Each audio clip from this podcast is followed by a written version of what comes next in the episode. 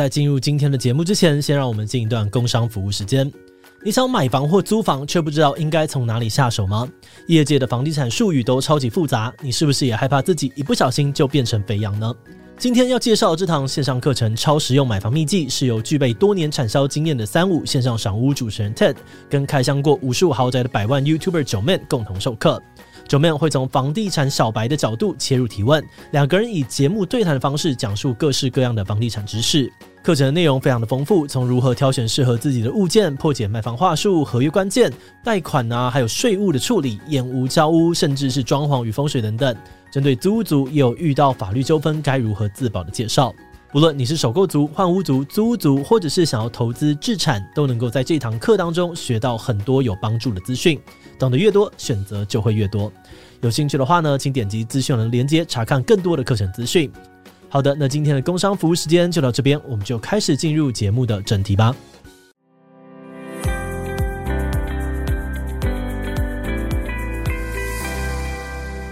就假设说，你今天突然有个机会跟刚开始买房的你可以聊聊天，整的话，对，你会给他什么样子的建议？哇塞，讲三个就好。all all in 比特币，会会会会，这个我会讲，那个会讲。现在你还来得及。我想一下，我想，嗯，多买一点，多买一点，因为是十年前嘛，我呃、oh. 我二十五岁买嘛，嗯，对了，就是我觉得我我真的是，我觉得我在成为中年男子的这个过程当中，我觉得我也慢慢的活活成了以前。你讨厌的样子吗？我觉得有，我觉得有，一定一定有的。就是我开始觉得说啊，难怪小时候爸妈叫我买房。嗯，我说啊，难怪小时候爸妈叫我要念医科。就如果我考得上的话，OK。你现在当一个这么成功的 YouTuber，你还是会觉得说我要当医科吗？可是你会觉得，如果我自己本身是医生，然后又是很有名的 YouTuber，更有用吧？哦，同意，对吧？同意，对啊，就是你会知道你没有时间啊，没有时间，可是。我可以自己开一些快乐药给自己，啊，不，哦，成功的定义，快乐，快乐。Hello，大家好，我是志奇，那欢迎收听今天的强者我朋友。那今天计划养羊一样会跟我们一起来聊聊。大家好，我是养羊。那今天我们邀请到的来宾是 Joeman，耶，大家好，我是 Joeman。好，上次其实，在创作者年会呢，有听 Joeman 聊这个节目，觉得蛮有收获的，所以我们今天就想说，针对 Joeman 啊，来聊聊节目啊，还有一些 YouTube 的相关的生涯这样子。嗯嗯嗯。好，那要讨论这个生涯的策略，我觉得。呃，我们就需要先定义一下，到底什么是成功，就是什么是成功的 YouTuber。哦、过去可能大家就觉得说，一个很大的命题，百万订阅呃，百万订阅嘛。对。那你觉得现在一个成功的 YouTuber 要有哪些指标？我觉得要快乐。你就要快乐？那很多人都不成功。对。哇，那 Joeman 现在是成功的吗？我觉得我最近吗？我最近我想一下哦，嗯，呃，前一阵子 Seven Eleven 联名被烧的时候，会都会有点难过。哦，你现在还是会因为这件事情有点难过？会会会。我觉得我在成绩里面看起来好像还好，但其实我当然还是有难过的时候，只是我难过的时间可能比一般人或一般同行短短很多，但我还是会难过的。但我觉得我现在还算快乐。哦，那怎么？然后我前阵子很快乐，在 Seven 出来前应该算很快乐，因为我的新办公室好。哦，对，所以我的我的自我实现的部分有实现了一部分，我就是有乱花钱，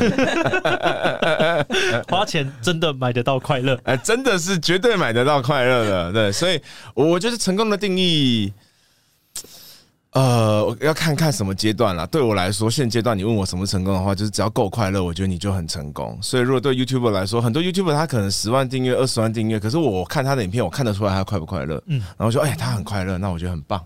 OK，嗯，还有呢？如果第二个，那就是要有名咯，就要有名了。就是你走在路上，大家知道你是谁，会不会找合照这样子？会不会找合照？然后接下来要考量的就是收入，还有代言啊、联名，不是联名，代言，还接下来就是收入啦。收入当然也是一个很绝对的指标，但我都觉得这都还好，就是快乐最重要。其他其他，我认识很多年，我认识很多年收两三千万的 YouTuber，没有年收三五百万的快乐。哦，我觉得其实很多 YouTuber 在二十到三十万，就是他在他的同温层做到最大化的时候，那个时候最开心。对对对，有的时候我在看一些我的同行，然后就觉得哇，你有点羡慕，就知道他们在最快乐的时候，可能十几万订阅、二十万订阅，然后就其实很像 underground 嘛，underground 有一天 underground 的乐团有一天终终究成为主流嘛。嗯，那他在成为主流的过程当中，他正在崛起的过程中是最快乐。大家很多人不知道他，可是知道他的人都是喜欢他的。他没有什么黑粉，没有什么酸民，所以他的心理状态是很好的。然后他会觉得自己是，是正能量，对，他觉得自己是无敌的，会觉得说这些百万 YouTuber 都是啊人格一定是很恶劣，所以他们才会有酸民有黑粉的。我来就不会的。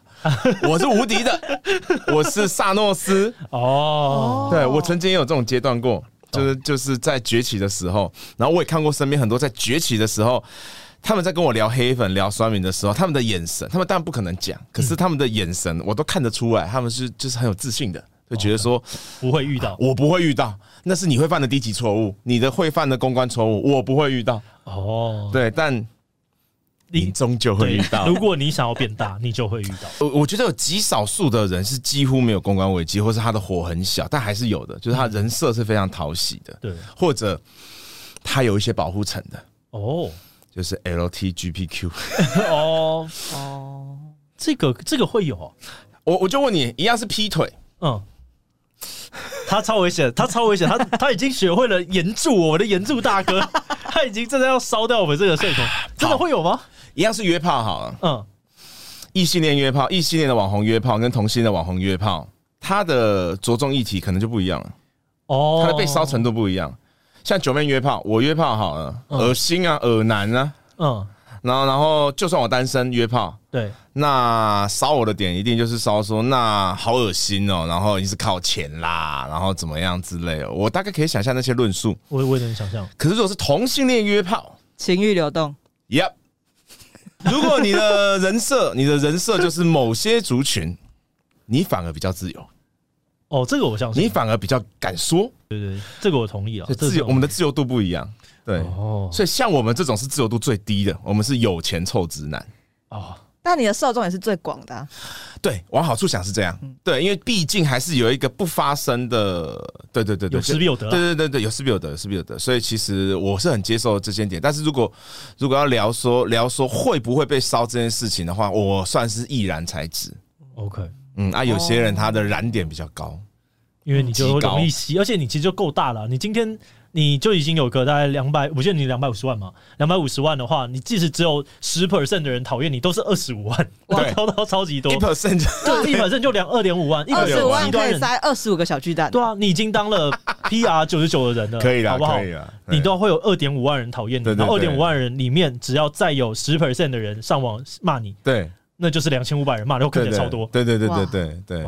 所以这其实又又又解释到说为什么 Seven 联名，但被被骂成这样了。嗯、哦，但这个议题好大哦，这个要聊半个小时。我们先拉回来，我们拉回来，对，拉回来，拉回到刚刚一开始讲节目，就是你在网红观察室里面，你非常常常讲到网感这个词。对，那你在做这些精致化的节目啊，跟网络节目当中，你会怎么样去拿捏这个网感呢？对，其实我我我觉得网感跟精致化是有一点矛盾的。嗯，呃，因为你当一个东西精致化到一定程度的话，像我觉得自己频道也是嘛。其实自己频道非常精致，它摄影棚很棒，很专业，收音很好。你精致化到一定程度的时候，大家就觉得啊，这就是我小时候看的传统节目。嗯，那小时候看的传统节目，它的 connection 有一些是正面的，有一些是负面的。正面的就是精致嘛，好有。然后负面的话呢，就会开始觉得说，那是不是都是团队帮你弄好的？有很多人呛你是提司机啊。没错，我就毅然决然的接受，很棒。我要帮自己讲话，自己是我认识的同行里面非常有想法的人。所以你要说他是提词机的话，那我觉得某些脱口秀演员还比较像提词机哦，因为他们也是有写手。对啊，对啊，对啊，就是自己算是很站在很前面的啦。所以你看嘛，精致化，我们就会像很多人会评论，像我昨天还看到 D 卡有篇文章在骂我，就说什么九妹根本不会主持。哦，九妹根本不会主持，都是靠他的后置团队，还有什么精简。哦。然后我就我就那赶快拿给我的剪辑师看，哎，你看看大家在称赞你，很会转变，就是至少有被称赞。嗯，那你觉得我会不会主持也没关系，就是都好，就好像你完全接受了嘛。哦，对对对，所以其实网感这件事情就是很素，然后亲和力。那严格讲，我觉得我的频道网感没有到很好，因为其实我的频节目的内容也算是偏精致。然后很多题材是有距离感的，而且你 B 弱拍超级爆肝多。对，我爱拍 B 弱，嗯，对。那其实拍 B 弱这件事情，观众不见得意识到说，其实我一整段话是一镜到底，我口条很好这件事情。对，其实九妹是口条非常非常好的人。如果大家有去看那个现场，就 BigCon 现场的话，嗯嗯，完全没有什么赘字，非常非常的强。而且我有去的同事们全部都被九妹圈粉，真的吗？真的，听完都说哇，九妹超赞。你每次呃第一次、第二次，我觉得都有，对，现场就会有超级多人觉得说更讲超好，超赞。感谢感谢，就是。所以回到回到网感这件事情，网感的话，我觉得像 Hook 就很有网感哦。Hook 他拍摄，他可能从头到尾就是 A cam，没错。然后甚至很多画面，我一看就知道是用 GoPro 或是用一些运动。他就是直接他的 B roll 也都是直接拉过来。对对对对对，他非常的有网感，然后然后但是很有亲和力，你会觉得 Hook 就好像是你的好朋友一样。嗯，对，所以有某些像这种人就不易燃，懂？对他做他做一些事情，大家就说啊就这样啊，不然想怎样？哦，有可能是因为大家更容易投射他是他自己，就他觉得我们是一国的，他就一般人啊，嗯，对啊，啊九妹就觉得感觉就是靠偷鸡摸狗赚到钱的，他有错我一定要烧他。你只是今天压力很大，我很少看到你这样子，今天压力很大。欸、我最近狂被骂，是真的狂被骂，从 C 完直接接自客嘛，哦、但的确这些事情都是被骂吗？会不会说割韭菜？因为我我觉得也是我我嘴贱啦，因为我之前会会说啊，我没有出线上课程哦，就后来马上接着就是线上课程 啊，这个我就是我自己的业力啊，这个不怪人，你自己想要把它纳入你的计划名单里面，然后现在这边自己，你就想要偷偷嘴一下，然后就创造了更多那个星星之火。我在嘴未来的我自己，对对对，所以说我的业力。好，那我们就直接来聊你这个课程。好，那刚刚讲到这个课程，对，这样就是课程做的爽吗？目前哦，好累哦。其实志成有警呃，其实志奇有警告过我，我真的好累，我之前好累，我待会还要去录课程。哦，你还要录，所以你们哦，因为你们已经是写好的东西，然后现在就要开始弄。对，然后课程这是我们开的这个课是在跟他讲是呃，算是房地产的课程，没错。对对对，所以其实就教大家怎么从零开始看房，然后租房、买房，然后有一些。专业术语的解释，然后就业界的有些法规，然后还跟业界实务上在实行上可能会有落差，嗯，再跟大家讲，然后卖课，然后这一堂课最常多人酸我的点就是说九妹怎么够格？因为毕竟我两三年，你跟 TED 啊，应该对对，你就知道嘛，嗯，但其实新闻都直接写的好像只有我 solo 在开课。哦，因为毕竟你比较有名，对。对，所以如果是因为这样酸我的话，其实我完全接受了。嗯，对，然后会有些 那，但又有一部分人是说，他知道 TED 有开课，他知道我们专业讲师，嗯、但他们就会觉得说啊，看房哪有什么难的，有钱就可以买房啦，还哪有必要？那教的一定都是一些免费就 Google 得到的一些资讯，他们会觉得知识不用付费。你认为这件事情是对的吗？就是他真的 Google 得到吗？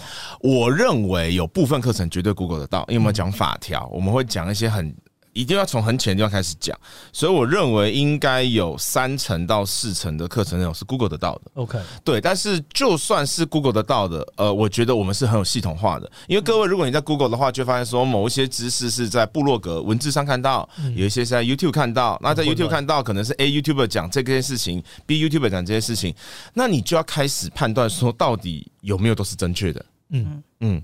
然后呢，你 Google 到的资讯有很多呃法条是可能一八一九年是这样，二二年、二三年又不一样了，对，的确又改了。所以如果我们光是免费可以 Google 到的东西，我们就会帮大家省下很多时间。OK，对对。然后接下来讲专业的这个程度，就是我的搭档是 TED 嘛，所以其实一开始他邀我开这堂课的时候，我当然知道我会被烧。也不能到被烧了，我就只被嘴。其实现在课程这件事没有到被烧，就以我的标准来看，我我知道我会被嘴，所以我有挣扎。因为我觉得如果要我来开课的话，我觉得当当仁不让的就是会像艾丽莎莎这种自媒体课，我会觉得我绝对够格。但开房地产课程，我有质疑过我自己。但后来我转念一想，因为我有看过其他人的课程，就是实际上我有买，然后自己一定也看过超多。那有很多课程是很棒的，知识量很够的，但我必须说实话，很无聊。哦，对，因为大部分的课程还是 A 弱为主啦。对，另外一个只是切拿来挡，就是说啊，他口条真的不好的话。对对对对对。那如果他是口条不好的讲师的话，他 A 弱从头到尾都是念题词。嗯。那我就觉得哦，好想睡。所以，所以我我我就回到我以前高中在补习的时候，我就想说，当所谓的补教名师都应该是很会讲段子，很会讲段子，他很会教，也很会讲段子。那我就开始问我自己说，好，如果我跟 TED 合开这堂课的话，其实 TED 自己口条也很好。但我跟他合开课，我很有自信的是这堂课会变有趣哦。你们想要把它变成一个漫才相声，yeah, 然后我会一直嘲讽政府在 YouTube 上不敢做的事情。哇，那到时候我就把它截出来流出去。哎、欸，这你违法，我告你。这是一个卖点呢，对我来说，很多很多我们在 YouTube 上不敢讲的事情，嗯、我们在里面就是狂讲。你们录了几集了？我们录了大概二十集，大概录一半了。OK，对对对，然后有一些我可以现在跟你分享。好那个叫什么文林院？哦，呃，哦，我我我开始写公共论述，就是因为文林院围绕都根嘛。对，对对，那你那个时候论述你是中性的，还是你有站立场？我有站立场，因为我是那个时候我是一般的学生嘛，当然会选择就是这个象牙塔里面的法规派。你是有理想抱负的啊？我不是有理想抱负啊，你是法规派，所以你认为要拆嘛？对对对对对。我是读读计划的，我那个时候会这样想，我其实对对对对蛮合理的。我们我们我们那那个课里面，我们就请专门围绕都更的讲师，我们请了好几个专业讲师，就除了 Ted 之外，然后专门请围绕都更的讲师来讲行情，说都更完之后行情，你的房子要涨价涨多少，大概涨到那个时候你就签吧，你不要想说你要再多，就叫大家不要贪心啦。嗯，该都更要都更。如果你运气已经很好了，你爸妈在台北市，在东区在哪里留了一个老公寓给你，在民生社区留一个老公寓给你，大概行情到多少你就。该签了，你不要吵到最后一刻。所以我们就要聊这些故事，所以这课好听啊！哇，很好听哎，适合开 podcast。对对对，就是我我你不一定有继承到都根，你不一定参与。就是这个课的知识，我不认为你百分之百人都都可以得到得到围绕的的建筑物。嗯、可是这样课好听啊！哇，那这这堂课的那个议题分布很广，很广很广。我们从一开始的入门一路这样啪啪啪啪啪啪啪，然后进入到。那你觉得，假如说对一个我们一般的观众哈，他可能人生就是要第一次买房，对，然后他是一个月薪四万五万块的这样子的一个上班族，对，他要买，你觉得这个课里面哪个对他最实用？如果是月薪四万块五万块的话，我们会很老实的让他知道现实，嗯，因为说实在话，在大北大台北地区。就是不含，就是除了台北市之外，整个新北四五万块要买房真的非常难，除非爸爸妈出第一桶金。可是就算爸妈出第一桶金，啊，我觉得四万块还是很难。我们两个人呢？两个人有机会，对，两个人一起。然后那第一桶金很大桶，OK，就是。呃，假设啦，我们讲都我要讲的很具体，就是假设双资然后结婚，那总价我们买一千两百万到一千五百万，那是有机会的嘛，在新北，但不会到一环，因为板桥、新庄、中永和，除非买很老的房子，就是你可能要推到林口，推到其他地方，然后我们就会算房贷给大家听，然后我觉得是一个安心感，我们会算营造成本给大家知道，因为其实大家都在说这个。因为多空论战嘛，就是房地产这件事情多空论战。那多方就会说营造成本很高，然后空方就会说才没那么高了。你不要听他们在胡乱，其实钢铁的价格都下来了，然后人力成本下来了。那到底怎么样才是一个正确的数字？我们直接请建筑师在课程里面算营造成本给大家听。OK，就是以二零二三年的营造成本。那大致上是这样，我我大概抓个大。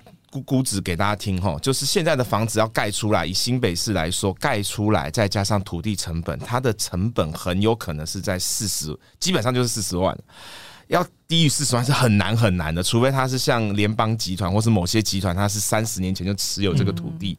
那这个逻辑延续下去，就是说，今年二零二三年房市物势必是盘整的，我觉得不会涨啊，嗯，因为利率升升高嘛，然后。民进党要选，然后对啊，在选总统嘛，谁敢涨嘛？嗯，对对对，所以我们会讲的很直白，就是不是说偏袒绿或蓝，就是今年一定是不涨的，今年在盘整。那我们在算这个成本的过程当中，其实就是让观学员知道说，什么样的价格带你大概可以入手了，因为它很难低于这个价格带了。就是你还要再抓建商的利润嘛，建商利润十趴到二十趴，所以刚刚的营造成本四十万到五十万啊，十趴到二十趴，那是不是就是现在新北市第一环的？五的房价，对，所以但我很好奇，因为刚刚提到的是它有区域性嘛，你们会专注在新北、台北。我们其实各区域都会讲，然后我们会点几个区域是我们比较看好的。呃，如果是都市计划区或者是交通线，嗯，啊，好，就是捷运线，然后北中南都会讲，甚至我们会讲某些区是我们自己觉得有点超涨了。OK，可是我们整个节目好几集在不断强调说，今年的这个时间点，你不要期待它涨了。嗯，今年是非常难的，不管是台湾政府在选举，或者是美国在升息这件事情。然后我们会讲到很多利率，对，然后还有一些观念，但这些就是我觉得免费，甚至我自己频道都有讲过，利率就是很多小白会觉得买房地产他要背一辈子的债，他不想背债。可是，如果你看你是认真研究利率，你有认真借过钱，从各种管道借钱的话，房贷很便宜，房贷非常便宜。房贷是你人生中如果你没有富爸爸、富妈妈，你最有可能可以得到最优质的贷款。嗯，就是房贷能不还就不要还。就房贷你应该要拿钱留下来，然后就把钱全部丢去美金定存，你这样子可能都会赚。对对，即便现在升息到现在，也就是二点出头趴。那我要找到年投报超过两趴，真的很简单。对，就是如果你有办法的话，其实应该要这样做，这是真的。对，但是我们，但我们呃，原本在两年前你问我这件事情，我会说房贷是你能够借到的最便宜的贷款，但现在其实不是，因为两趴有些信贷可以做到一点六、一点七，所以像节目里面我们会说，然后我们就很老实跟大家讲，所以这是一个观念，就是说你与其觉得你买房背一辈子的债，还不如说银行提早借了你一大笔钱，让你提早住了一个你家。嗯嗯，所以。所以我，我我会觉得很多人会说啊，我根本就没钱，我干嘛买这个课？可是很有可能你，你你看完这个课，你比较有决心想存头期款，或者你看完之后觉得啊，台湾的这个我还是不看好，因为我们不是全部鼓吹买房，你可能看完觉得我还是租房就好。但至少你内心里的，因为因为我觉得每个人一定会内心问自己，在二十几岁出社会到三四十岁，不断内心会有一个问题，问自己说我要不要买房？我要不要买房？那有可能看完。我们这个课你会有答案。刚刚这样，我觉得听完就会有很多人心中觉得说：“哦，Joeman 你在鼓励炒房。”我觉得这是非常有机会的，尤其你是易燃体质严助大哥。Yep, yep, yep. 你会怎么样看待这样子的评论？这样好，我们会讲一些指标来判断说这个政府有没有认真打房。OK，然后我们会直接，我们会对于现阶段的政府有直接讲说他现在有没有认真打房。他如果改了什么，代表他要认真打房，赶快逃。嗯，对。那但我可以公开讲的是，不管二零二三年、二零二四年哪一个政府，就谁选上总统，嗯，中华民国政府是不太可能太大力的打房，对，因为它其实是一个稳定，就政府需要的事情是稳定，而不是要让房价打到底。这两件事情是有个期待落差。对对对，而且大家想象一下哦，就是呃，各位假设没有房，可是台湾的房屋自有率到八十几趴，嗯，所以拥有房子的人是大多数。那我们是民主国家。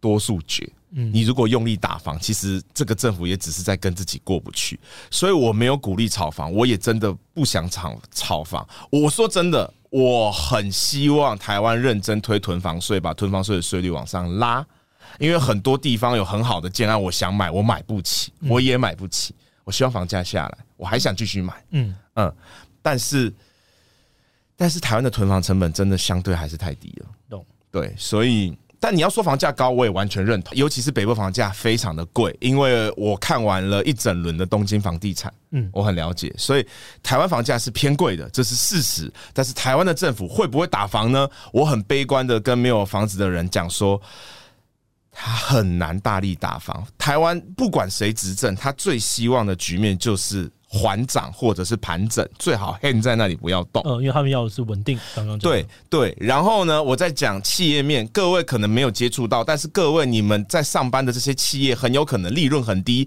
只有三趴五趴，它很常需要有抵押品抵押出来去周转。他们的抵押品通常就是你们公司的那个厂办，嗯，或者那个办公室或这一栋。啊，你的抵押品呢，如果跌了两三成好了，就真的不用多，跌三成，银行叫你补钱，嗯。银行啊，企业补不出钱，你的公司就爆，嗯，你就失业了。就是二零零八年的那个美国的金融海啸，所以我觉得会跌，有很多区域会跌，但要跌到两成很难。所以这是一个你心中要抓的指标，因为杠杆开，因为八成嘛，杠杆开五倍嘛，所以如果你看的房子大概跌个一成多，甚至接近两成。那我真的觉得你可以考虑入手自住的话，自住的话，嗯，投资的话又更多没没港了，这个就要聊很久。你这样子，呃，因为我觉得刚刚听起来你是这个头头是道，基本上该讲的东西，然后看得出来蛮透彻的。对，你大概是看了多少的房子？然后才累积了像这样子的经验。我自己看的没有很多，如果跟 Ted 比的话，台湾我可能看几百间吧，没有超过五百。是蛮多嘛，比至少比一般人多，绝对比一般人多了。但有很多房仲要呛我说他人生看过几千间啊，所以如果跟专业房仲比的话，肯定没有他们多。但是呢，我看过的豪宅比很多人多。OK，我觉得我看过的豪宅应该比。百分之九十九的人多，所以我大概知道在格局上的天花板、用料上的天花板，大概台湾的话会做到会做到哪里？但我必须再次强调，这个课程我只是主持人，所以大部分时候我是扮演志奇这个角色。对，小白就来问，我在发问的，然后偶尔会讲一些很很搞笑的故事，就是很好笑的故事，例如那个结婚的鬼故事啊，离婚的鬼故事啊。哦，这边其实有蛮多法规是要注意的。对，我猜志奇应该知道啦，但可能很多人不知道，就是呃，婚前要买房嘛，啊，婚前买房，通常我觉得主流哦，主流没有没有性别歧视，就是男女双方可能各出一点钱，嗯，啊，出完钱之后，主流可能是男方付贷款。那打离婚的话，若不幸离婚了，请问这个产权怎么分？嗯，这前面其实要先说，有很多排列组合，所以这个也会教，会会会教会教，有很多排列组合，有经验，有有有有经验有经验。然后我们也会讲租房，我不知道大家有没有听过那个不定期租约？哦，可能可能大家知道，你听过吗？不定期租约是这个样子，讲讲讲讲，反正它牵涉到民法，我们请专业，我们课程里有律师在讲了，但我讲重点了。他的结论就是，如果今天我跟房东没有去公证，没有签约，没有报税，然后我们就是只签一个民事上的租赁条约，假设是一年，一年到期之后呢，到第十三个月，我自己以前也是这样，到第十三、第十四个月，大家会觉得很房东在忙或我在忙，那我就觉得哦，那我就去汇款汇一个汇第十三个月的钱给你嘛。如果你没有签新的约。那恭喜房东，你就变成了不定期租约。那不定期租约对房东来说是一个非常恐怖的事情，你不能直接叫他搬走。哦，你请他搬走的话，要走一个法律诉讼的过程，一一审、二审、三审，在这个过程当中呢，你很有可能要被迫干脆直接贴钱搬他走，请他搬走。但这个租客应该也不会知道，台湾的租客都不知道，很多九成不知道。但这个东西，这个概念啊，就有点像是之前柯四海。他在他在拿来弄法拍屋的一个概念，但是因为柯四海可能现在二十几岁年轻人不知道他是谁，对，也不知道他怎么起家的，嗯，所以其实这一堂我们那一堂课我们也有讲租房子这件事情是，呃，如果我今天只是说鼓励大家要报税，那很无聊嘛，这不免费资讯都有嘛，我们是在跟房东讲说，如果你不报税，你不公正的下场就是你很有可能没有办法把二房客赶走，所以一定不但要报税，而且还要公证。如果公证的话呢，时间一到，或者是超过一定期限，他没有缴房租，在法律上你可以直接执行，然后请警察把你的房客请走，然后甚至连里面的废弃物，就是他的遗留物，也有一些处理方式，我们都会讲得很清楚。所以，如果不是小白，你有拥有两三间房产在出租的话，其实上我们这个课也会学到一些东西。OK，所以这样子看起来，这个面向蛮广的，就是从租屋的啊、买房啊，然后甚至你是房东，像像你这样已经有很多个了。考试一下，有有几间？有几间？有几？有，但我不能讲有几间。但到投资的话，也也都还适用吗？如果他已经把买房当成一个投资的，嗯，适用啦，我觉得还是适用。投资其实。投资真的很难讲，说台湾房地产还会不会再大涨？这个我也不敢讲。对，这个就考虑牵涉到非常非常多事情。但某些从化区我是看好的，就是刚刚讲的，假设未来环状线会盖的地方，啊，大家够偏僻哦，已经盖好的，这已经涨爆了。一样那种，它最后一段才会连起来的，最右上角，大家你可以大家去看那个都市计划，对，都市计划很早就已经把它画完了，要很早很早就进去。但我比较难，我比较敢肯定的是，我觉得台湾的房价很难暴跌啊，有可能缓跌，这个我是相信。对，但要暴跌太难了。这样子，我突然好奇，因为我刚刚刚聊了这个东西聊了很多，然后这个东西其实就是课程嘛。那你现在这个资产配置大概长怎么样啊？就是你有你有收入嘛？对，业配啊，然后这个东西你的收入的占比你会怎么去分配？哎、欸欸，我的资产配置本来呃，我想一下，很老实的跟大家讲，因为因为我大概一七年一八年就开始赚钱嘛，因、嗯、因为那时候就 YouTube 就赚到一些钱，所以我其实第一波，对对对对，第一波其实我就有赚到钱，所以我的资产配置一部分房地产，一部分股票，嗯，台积电嘛。很多，最近还行吗？最近还行吗？呃、还行吧，还行吧，还行啊，对啊，就，是但我的成本是六百块了。奢华台积电，我我跟他讲，反对对对，就是疫情前啊，二零一九、二零二零年的时候，我个人认为是嗯，四十趴股票，四十趴房地产，二十趴加密货币。哦，加密货币没有现金，这是加密货币。然后经过到现在呢，我真的庆幸我买房地产哦，因为我的股票大概就缩水。我觉得有一阵子我很北烂啦，有一阵子持有很多现金，因为那个时候觉得疫情会暴跌，嗯，不知道 QE 威力这么强大哦。大部分的人没有经历过，这就是一个教训。我在疫情时候，台积电跌到两百多块的时候，我也买很多啊，两百多块，又也是两百多块的时候就卖掉了，所以我中间二零二零年中间持有了很多现金，然后后来就是台积电一直涨，然后我就受不了，我就买了很多台积电，然后我也买了很多房地产。就是比例上很多啦，嗯，然后加密货币是最惨的，加密货币在，哎，现在还没有回去吗？你 现在回到一千七、一千，呃，我因为我主要是持有以太，哦，以太，那好，那以太有点远，我持有，我持有上百颗以太。哇！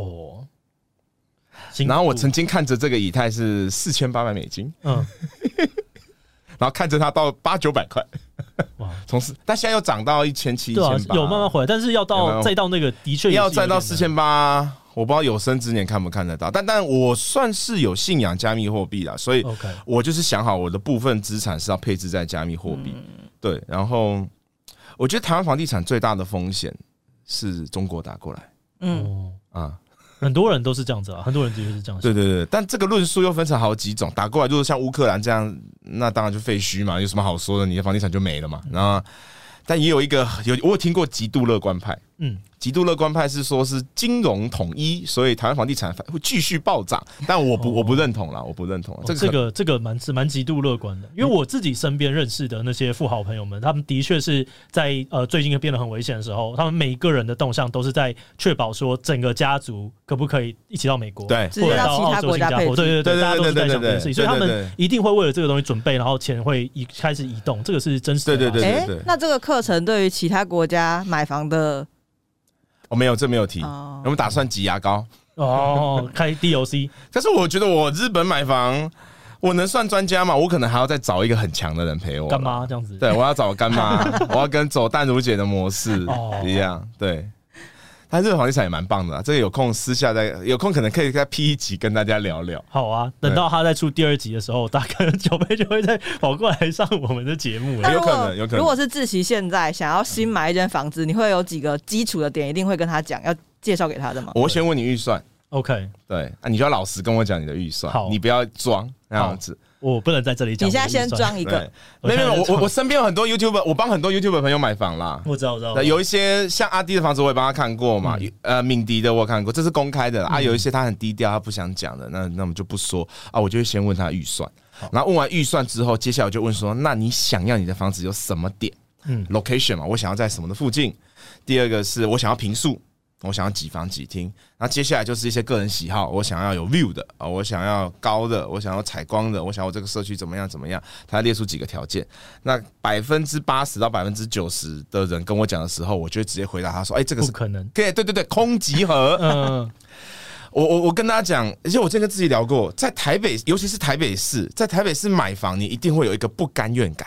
对，一定有，因为你买过，尤其是你买过其他地方的时候，你会觉得这个地方真的是凭什么烂？对，这个台北真的是一个烂城市，然后要卖我那么贵，而且有的时候你是会想要买一个区域是好的嘛，那台北你不会有，你好的地方它旁边都很烂。对对对，哦、就是正常人心目中完美的房子，如果是在台北市又是新房子的话呢，基本上一定是一百一平一百五十万起跳。嗯嗯，所以接下来就是他开六个条件给我，我就说那请排出你的优先级，拉出两到三个，你能够买的只能两到三个。对，所以我才说你在跟我讲预算的时候，你不要跟我装，你要把你能够拿出来的全部预算都讲出来，然后我会帮他估说你要花多少钱装潢。哦，这个也是蛮重要的。对对对对对啊！如果是小白的话，第一间房子我会估各位就是冷气电器装一装就好，不要装潢，装潢太头太贵。因为你一定会，那不会是你人生最后的房子。对。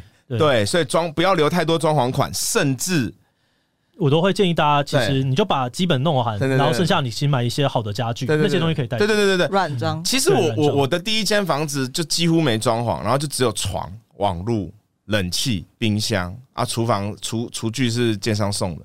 其实这种有一种你在创业的浪漫感，你家家徒四壁，嗯，就是大家可以试试看，但房子很保值。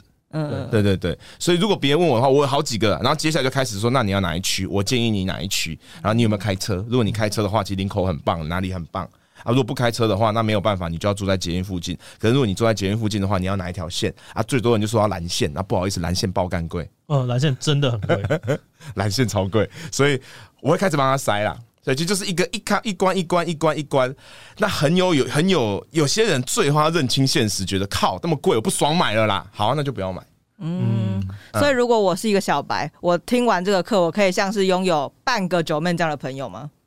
我觉得应该有吧，应该有吧。但是我们，但有一些就是很私人的啦，就是 就是我会派我的房仲去帮他买房，哇，有些议价过程啦，有些议价过程。对，有些时候我是帮好朋友踩刹车，我说啊，这个建商不行啊，这个管委会我一看就觉得他们在吵架，你不要买这个，你不要买这个。其实管委会影响蛮多。对对对对对，其实很多小细节，就你可以看到，一走进去就说啊，就是我会觉得哈，一样是假设新装一样是一瓶五十几万，那你不要买。不要买这种快要九年八年的房子，因为进到十年是个整数关卡，就变成十几年的房子。你才住几年就变十几年的房子，那一样是五十几万的话，你大可以去别的地方买三五年的房子。对，然后然后然后有些小细节，就是看说这个管委会有没有认真在管。我突然很好奇，就假设说你今天突然有个机会跟刚开始买房的你可以聊聊天讲的话，对，你会给他什么样子的建议？哇塞，讲三个就好。all all in 比特币，会会会会，这个我会讲，这个会讲。现在你还来得及。我想一下，我想，嗯，多买一点，多买一点，因为是十年前嘛，我呃，我二十五岁买嘛，嗯，对了，就是我觉得我我真的是，我觉得我在成为中年男子的这个过程当中，我觉得我也慢慢的活活成了以前。你讨厌的样子吗？我觉得有，我觉得有，一定一定有的。就是我开始觉得说啊，难怪小时候爸妈叫我买房。嗯，我说啊，难怪小时候爸妈叫我要念医科。就如果我考得上的话，OK。你现在当一个这么成功的 YouTuber，你还是会觉得说我要当医科吗？可是你会觉得，如果我自己本身是医生，然后又是很有名的 YouTuber，更有用吧？哦，同意，对吧？同意，对啊，就是你会知道你没有时间啊，没有时间，可是。我可以自己开一些快乐药给自己，啊，不，哦，成功的定义，快乐，快乐。我不能播，就是我想一下，就是你会知道老人跟你讲的一些话是有道理的，哦，因为他们有经过那段过程。对对对对对，然后然后就就对了，然后有的时候你的对手只是过去的你自己。嗯，但你有办法比你以前讨厌的老人用更好的方式把这些话讲出来吗？就是我讲实话啊。嗯啊，讲讲实话，就是就是刚刚讲的那一些。你，我想一下，我我觉得我觉得我我觉得很难。嗯，因为我讲的这些话，我老人自认为是实话。嗯，老人自认为苦口婆心。对，但其实年轻人还没有办法意识到。年轻人觉得你讲这些话术，只想割我韭菜，卖我一堂课四千多块。嗯 所以你自己评估，你觉得这四千多块超值？我觉得超值，超值。我觉得真的超值。光是如果。很多很很就是很多细节啦，不，我我觉得你你台湾买房子，你都要花一千多万两千多万买房了。其实你花个几千块，然后让自己确认有哪些细节有 check 到，那我觉得很重要。然后在里面我们会聊到很多东西，很多细节点是你可以快速的判断出这一个房仲有没有在骗你。哦，嗯，因为被骗过，也不能说被骗。我觉得房仲太多话术了，像例如是一般事务所好了，嗯。假如他卖一般事务所代看一般事务所的话呢，那比较油条的话，房仲可能会说：“哎，你看就便宜呀，这特别便宜。”你问他为什么比较便宜嘛？他可能不会直截了当的跟你说是一般事，他就说：“啊，就是因为这个开价屋，这个这个屋主心态很好，他急着要移民啊，讲各种故事啊，那种排列组合就跟在酒店听到故事一样。然后，然后就说：哎，反正啊。”赶快，赶快买！他感觉有讲过这些话，他很会演。赶快，我跟你讲，现在已经我另外客户想下斡旋了，你赶快下，你赶快下。我特别喜欢你，然后讲一些什么，我也就我看你很辛苦啊，两个小夫妻，那怎么样怎么样？他都不讲为什么便宜，因为是一般事务所，嗯，一般事务所行情就是八折，对，然后或者他一直一直逼你当天要你下决定，嗯，很烦，我很讨厌那种当天要我下决定，一直打电话来嘛。然后，然后，然后你如果开始，但是如果你看的时候知道，哎，可是我怎么地目上写一般事务所，他就会讲另外一个话说，说哦，可是，一般事务所呢，你只要去申请，它的水电的税率是可以跟自用住宅一样的。他讲的这段是没有错的，嗯，但还是不能住，嗯，他没有直截了当的跟你说不能住，嗯，那专业的房仲好有良心的房仲会怎么讲呢？他还是会带看你去看一般事务所，然后你就说，哎，为什么这个比较便宜啊？他说，哦，因为是一般事务所。哦，他就讲到，他也不可能叫你不要买嘛，因为他工作是房仲嘛。但他就说，哦，因为他是一般事务所，你要注意。对，但注意是你的事了。嗯，风险你要自己扛。嗯，哎，就是他是一般事务所，他实招就是这样。但是你看嘛，我知道这件事情有很多点，这只是其中一个点。假设我讲十个点，我就可以快速的从第一次见面的房仲当中，我知道说他这个房仲的个性怎么样。嗯嗯，我觉得这个很值钱哦，就是你知不知道如何判断一个人值不值得信任？因为毕竟他这是一个真的蛮大笔的支出，就是当保险费买这个课程，可能都觉得还行。对对对对对。然后，哎，还有一个冷知识跟大家分享，那个你知道一般台湾的一般住宅的门是往内推的吗？大门，一般事务所是往外推的。哦哦，这个我真的不知道。所以你只要去看房，如果它上面没有写地目是什么，可是呢，哎，为什么这个大门是往外拉的？哎，它是要么以公宅，要么一般事务所，要么厂办。哦，所以光看大门就知道。哦，这个真的我小知识哎，而且你会觉得是优点哦，因为你就代表你的鞋子可以放里面嘛，你不会内旋去 K 它嘛，对对对。哦，好，我刚刚其实一开始在在聊的过程当中，我中间想说，我要不要把它拉回到一开始的主题，是在讲 YouTube 跟节目？但我觉得我们下次好了，可以可以，可以，因为我觉得其实蛮好听的，就没有什么关系。我们每堂课都这样。哦。哦，而且我每堂课变成是我在听别人讲鬼故事哦。对，那你有听到哪个最扯吗？很扯，超多，超多，超多。像那个我们讲燕屋嘛，嗯。然后就是我们我们跟大家讲说，到底要不要燕屋？新城屋要不要燕屋？然后中古屋要不要燕屋？然后要不要现况交屋？然后到底要不要花那个钱去燕屋？因为燕屋一笔可能也要几万一两万块两三万块。然后就听燕屋公司讲一些鬼故事。像我我前几天限动有发一个照片，就是啤酒罐的，对啊，他用啤酒罐当就轻钢架嘛，一般人拿来爬上去看，然后烟雾公司就爬上去看，然后这轻钢架上面的焊接的焊料是一个一一个台皮。哇哦，这资讯量庞大哎。第一个他偷料，第二个你的工班在喝酒，而且他不但喝酒，他嚣张到拿着台皮上去，然后当脚料，然后把它钉起来，就是一个铝罐。那这样要怎么处理？他知道这件事情之后，我跟你讲，这个就是很尴尬的点，因为台湾的建商，你能够验屋，通常代表你已经签约了，嗯，所以可以开始跟他吵，想要折一些钱给你，怎么用台币？啊？我把这事情提报出去，我要发把这照片发给九妹，发给九妹，哪个建案名称我要直接讲出来，超大建案，三重超大建案。我我如果讲出规模，可能就知道是什么。哇，超大建案，这个就是我跟你讲，但也有可能是运气成分嘛，有可能只有内户有台皮嘛，嗯，可能隔壁户是虎牌，不是，可能隔壁户是正常，就是他那个竟然太大了，可能不是同一个公班，嗯，对，然后验屋验到，那出来瞧啊。啊！我跟你讲，你你有可能验屋验到最后赚钱，嗯，就是例如我买中古屋验屋嘛，啊，上面也会写说那保证不漏水或怎么样，反正一开始先谈好，先签约再验屋，验屋过程验一验说，哎，你这个漏水，那漏水估一估说，呃，我估一估这个漏水要修好要三十万，嗯，啊啊啊，屋主可能不想修嘛。就是前屋主他卖了，他不想处理这些事情，他怕最后弄一弄，然后又要拖时间，他拿不到钱，他可能直接折现金折呃房价折二十万给你哦，那你请人来验屋一两万，那划算划算，但不我们有讲了，不见得全部都要验了，某些一线建商其实他很怕出事的，你不一定要验，因为通常是哪里有问题，你跟他讲，例如润泰，例如国泰。他可能会乖乖修，你不用不用请验屋公司去。嗯，对对对，我们就所以有一个验屋的环节，然后会听到很多鬼故事。好，我决定下一次再找你来聊这些鬼故事，然后还有 还好好聊。我们一开始买课买课就有鬼故事可以听，所以可能听完鬼故事就不买了。原本不是要做夜配，现在已经就整集都在夜配，但但蛮好听的，我觉得就这样子。但我觉得最后你再帮大家总结三个点好了，你觉得这堂课最值得三个点推荐给大家？哇哇，我想一下。我想一下，想不出来。我想不出来，他只想割韭菜，他连这个都 想不出来。他只想讲鬼故事。没有，我觉得都蛮值得的啦。我觉得都蛮值得啦。我觉得租屋啦，然后然后新手买房的这一些专业术语，你会全部都搞清楚。嗯嗯，然后这这个很重要。然后未来性，未来就是哪一些哪一些区域我们比较看好？其实我觉得这也蛮值钱的。然后因为我们是因为我是电玩宅出身，所以我打算跟 Ted 弄那个无预警的 DLC。哦，就是课程上线半年，硬要法环对，硬要开始，硬要没我要免费更新，艾尔登法环要收费。哦。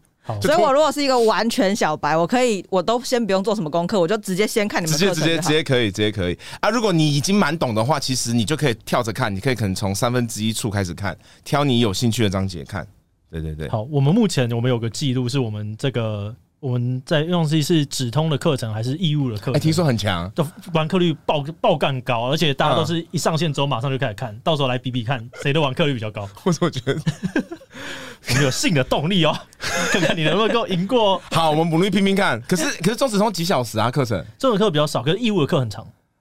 义义务课是在教别人就是怎么样有良好的性爱。嗯，对对，那个课非常非常长，那有包含女体、男体，然后你是男生，你是女生，该怎么做？对对，好想学哦！哎，我觉得那一堂课是真的做的非常非常的厉害，嗯嗯，就是他很细致的跟你讲说，你如果你想要在这个关系中比较好，你应该要怎么想？因为过去大家都是从 A 片里面去想，是。对，所以然后他们很认真，他们是在线下有教过，我不知道有没有到千人，就是教别人怎么做这件事情，嗯嗯，对对对，所以真的顾的方向很全面。好好好，那我那我带我带你去买，就 就是我被业配，笑死啊！今天的节目就到这边，大家拜拜，拜拜。